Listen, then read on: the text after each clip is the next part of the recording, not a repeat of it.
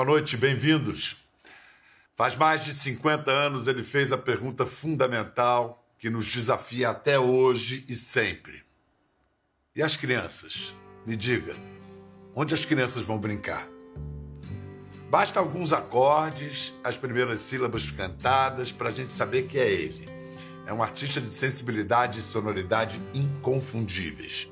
It's not time to make a change. Just relax, take it easy. Sua voz, seu violão, suas letras e melodias se mantêm fiéis à mesma mensagem de paz e amor ao longo das décadas de estrada.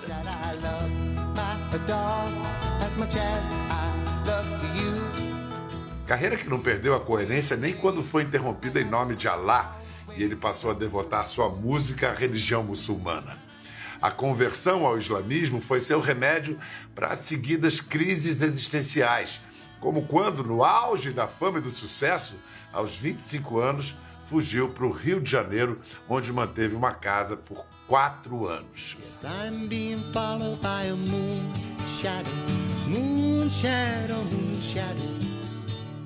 Depois de mudar de nome e dedicar sua música exclusivamente à causa do Islã durante 28 anos, desde 2006 ele concilia, vem conciliando a fé com o pop e cuida também de remasterizar e relançar seus álbuns clássicos da década de 70. Oh, baby, baby, it's a wild world. It's hard to get by just upon a smile. Para falar a respeito de música para os ouvidos e para a alma, é com muita honra que nós conversamos hoje com Yusuf Slam o grande artista que você conhece muito bem pelo nome de Cat Stevens. Tudo bem, Mr. Stevens? Yes, ready. Okay, here we go. You still, do, do you still have any Portuguese left? Tudo bem? Como vai? Oh, Dubai. Legal? Oh, no, no, no. I thought you were saying Dubai. I thought you were saying Dubai. I was saying tudo bem. tudo bem. No, I'm fine. But I, no, my Portuguese never got perfected, and I really was a bad, you know, student. I would say. Um, I, Brazil for me was was a wonderful escape from everywhere else, and um, you know, an amazing an amazing time I had, and it was a rejuvenation of my musical energies too, because listening to the Brazilian music was was like was just so beautiful and inspiring, and it had so many uh, you know fusions which um, which I loved. But you mentioned escaping. What were you running away from when you went to Brazil? This was 1975, 1976, wasn't it? Yeah, it was actually 1974. And I was there kind of like for four years, about four years.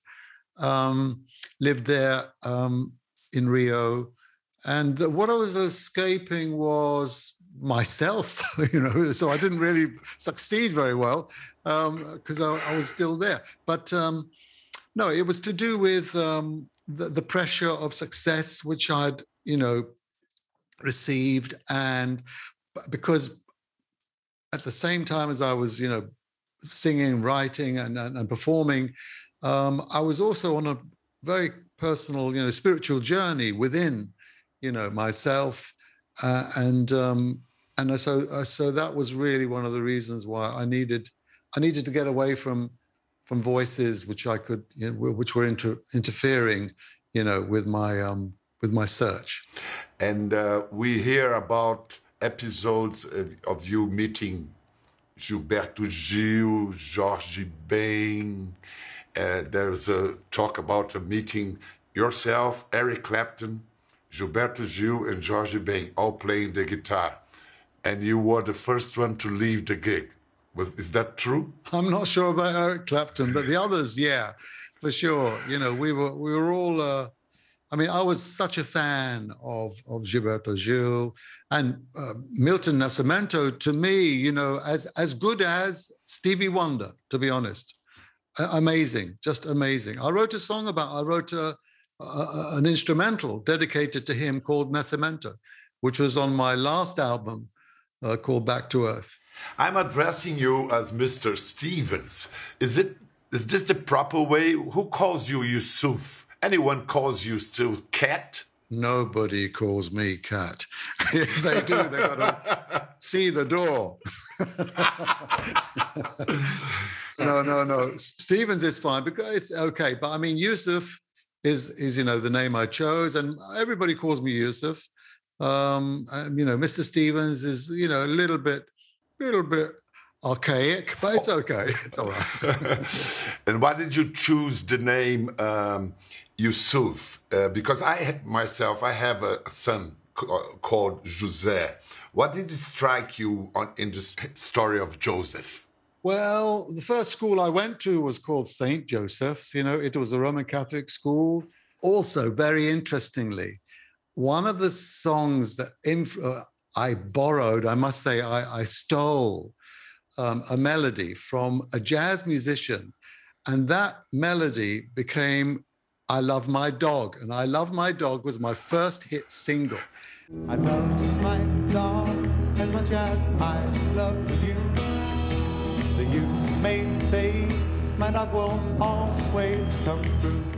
And the name of that, um, you know, musician was Yusef Lateef. Ah! so now we have another part of the puzzle. Listen, when you see that, when you look back at that teenager that wrote I Love My Dog, you look back and look at him, precocious teenager. What do you see of present day Yusuf already announced and present in that boy? Um, well, let's first of all think about that. Well, one that one thing has cleared up, and that is about my identity. You know who I am, um, and that that's a big thing. However, I was still there um, you know, at the time, it was just I didn't know who exactly I was. And so, therefore, a lot of the impulses in my life for, for instance, even rebellion against the machine, you know, against the establishment. Um, you could see that my, my attraction to that when I when you see the, the film Harold and Maude, it was exactly, you know, it, it was perfect for my music because um, it was this guy looking for liberation, you know. Oh baby, baby, it's a wild world. It's hard to get by just upon a smile. And so, a, a lot of that, um, you know, I would say, um, energy for for change uh, and for things not to stay the same that still resides within me. I don't like the way the world is at the moment, and I would love to see it change. You know, that, that doesn't change. That hasn't altered at all. Um, you know, when it comes to um, my habits, um, you know, then I can see that I've changed my habits. You know, I used to be very unreliable to for a lot of people. You know, I wouldn't be there. Um, but but here I am today. I'm kind of I'm here for people. You know, my family, of course. I, am married, and so you you change. That, that those things definitely change. You you remained in Dubai during the whole of the pandemic uh, when it all began, you thought about uh, how can, what, what's the best I can do during this terrible time? What it did for me is it gave me a whole lot more space than I even had before. You know, so I was now able to get on and finish my book, finish writing my book. Um, I, I even um, you know, did a, you, you did the, the, the Red Room sessions in the YouTube channel. Uh, you're right. I did some uh, some garage songs. A few, you know, like there was me in the garage, and that was uh, that was good. And I was able to now sort of switch into the um, social media a little bit more because I didn't have time for that before, and, this was this was a new phase for me. Where do you go? Where do you go? when hearts are closed, when a friend becomes a stranger, nobody wants to know. You've just released one of your best selling albums, Teaser and the Firecat. It's turning 50 years and it's so fresh. And uh, it's an impressive box set with uh, unreleased tracks, memorabilia.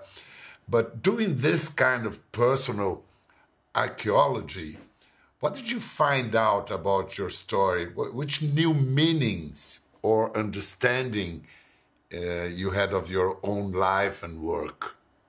Um, well, you know, I I didn't learn too much. Uh, what I what I what I was always careful about was um, representing the integrity of my art. You know, my my words. Whenever I wrote a song, I was incredibly possessive about the honesty and sincerity of what I was writing about. And you know, okay, I've written a few, say, diversions away from that kind of policy, but most mostly.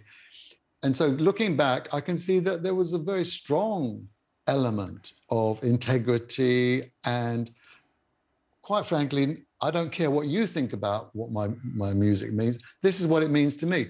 And I think that continues to, to resound in the songs today. What I can say is that it's impressively coherent, your, your own body of work. Even after you, you become a Muslim, there's not a break uh, in your art. There's a, there's a, there's a break uh, yeah. with industry. You had to quit industry, and and and why? Why why did you have to quit the pop industry, and why did you reconcile with it, and how? Um, I think that it's it was to do with uh, control over one's life, you know, and in the music industry, you know, particularly um, when things get larger than life. It's it's not really you in control. It's, it's it turns to a new kind of industry. It becomes an industry. I mean, you can see what happened to Michael Jackson, right? I mean, you know, he was a brilliant, brilliant musician, but the things he had to do to, cons- to protect his his art or to try and protect himself, it was it was building a fortress, you know. And so you don't want to live in a fortress. So better to get out of that and escape the whole thing. And I think that was that was very much um, my incentive was to get away from the noise, get away from the pressure um, of having to, you know, compete.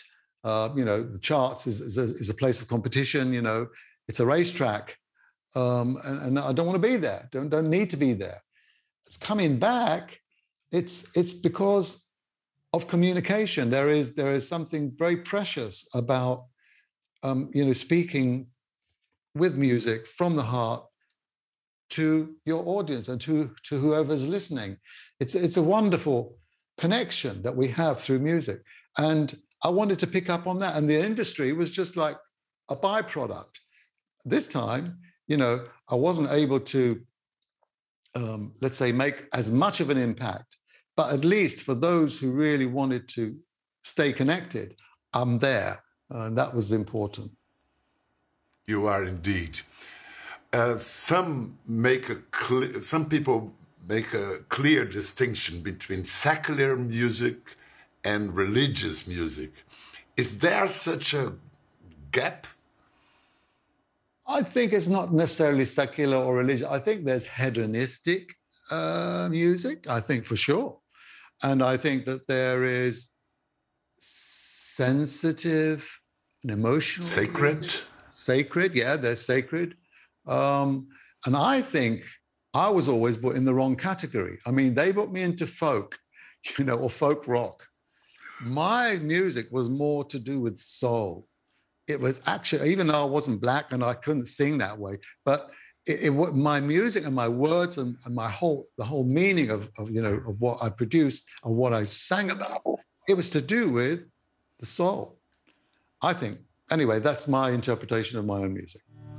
I'm being followed by a moon shadow, moon shadow, moon shadow, leaping and hopping on a moon shadow,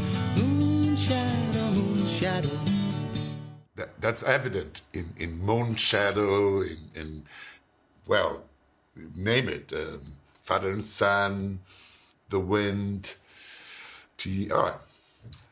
The song uh, Peace Train is not one of your biggest hits, but it's, it's consistent. Um, in, a, in a new version, it's changed its name to, was renamed Playing for Change.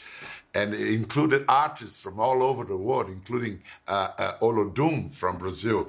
How does this project come came come together, and and what is it about? Playing for Change is a great movement. I mean, um, started by the guy called Mark, and um, you know his uh, his objective was, you know, to try and do things through music uh, and bring the world together, which he has done beautifully. And, and you know, through if you listen to, if you watch some of those great films like Stand by Me, you know, this song going all around the world, everybody's singing. Uh, it's beautiful, and so it was very suitable, uh, perfectly suited for the song Peace Train, I must say. You know, because obviously this is the whole uh, mission of the song is to bring people together.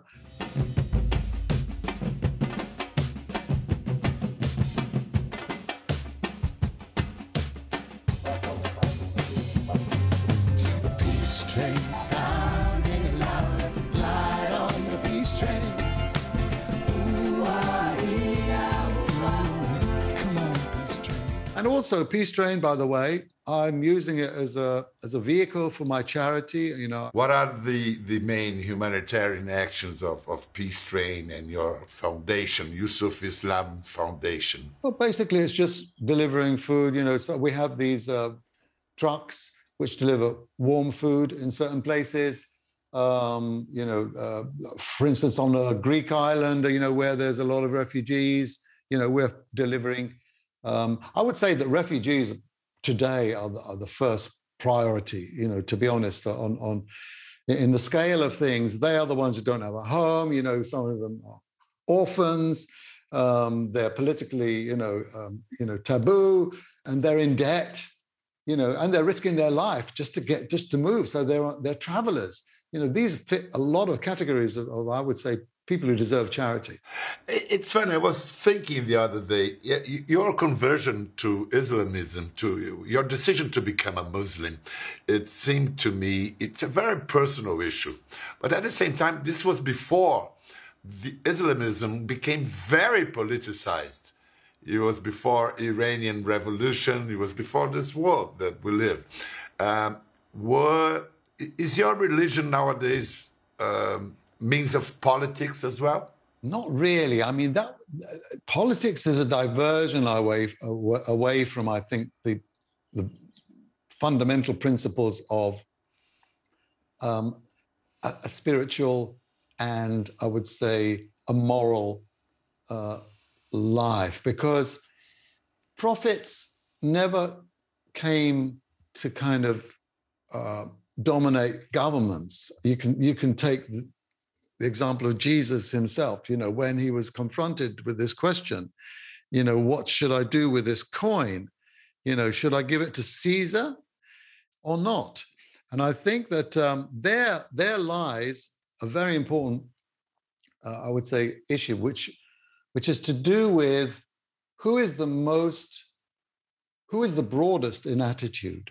And if you really look at what religion should be teaching you, it's teaching you how to live with others. Whereas some other fundamental philosophies, political philosophies, do not want you to live very, very comfortably with others. It wants you to either dominate them or get rid of them. Um, but for sure, it's all it's, it's antagonistic.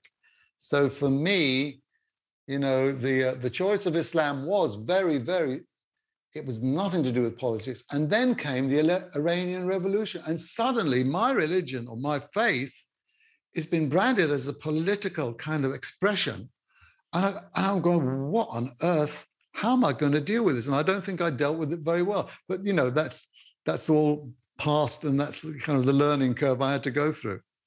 Your beautiful 1972 book, Teaser and the Fire Cat, tells the story of the boy Teaser and his cat, Firecat, trying to put the moon back in the sky after it has fallen to earth. Um, to which things does the metaphor apply 50 years later? What do our children and grandchildren need to know that is definitely out of place? Hmm. Wow. That's that's very good. I mean, it's like a short history of the world is what, what we need to teach them. Look, look, I mean, let's, let's face this this is what this is it. It's all in history. And uh, my, my daughter was actually talking to me the other day about a personality in history which no Western education system is going to ever really talk seriously about. Genghis Khan. Genghis Khan was an amazing figure, you know, and he he brought some kind of ama- amazing equality and form, you know, system of justice. We don't even know about that. You know, we know how many wives Henry VIII had. You know, I mean, so I would say that the history, you know, needs to be balanced, and you need to just re reinvestigate, research again what is prominent and what is important from from that beautiful book of hu- human history. That's where we can actually start to you know influence the, the future i think. If the kids don't know about it they're never going to they're never going to learn.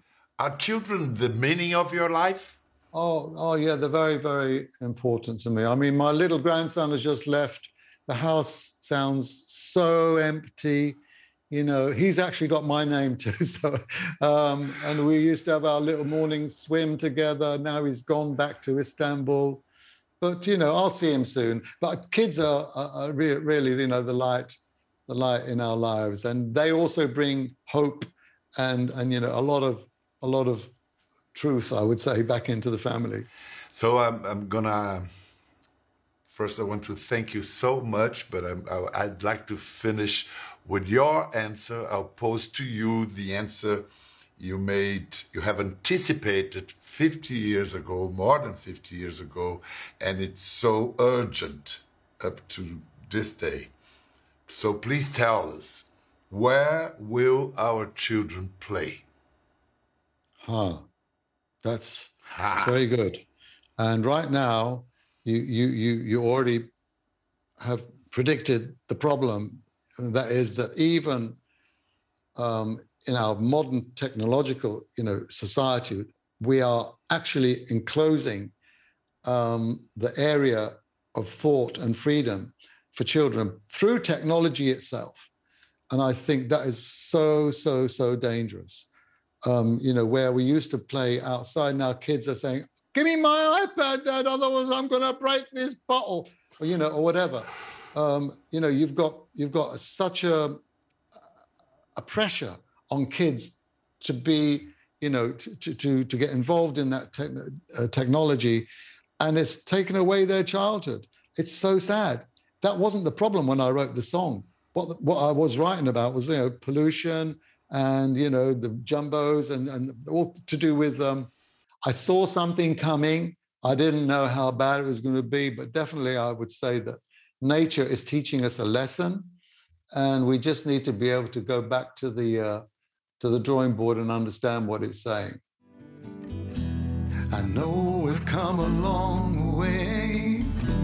We're changing day to day. Tell me, where do the children play?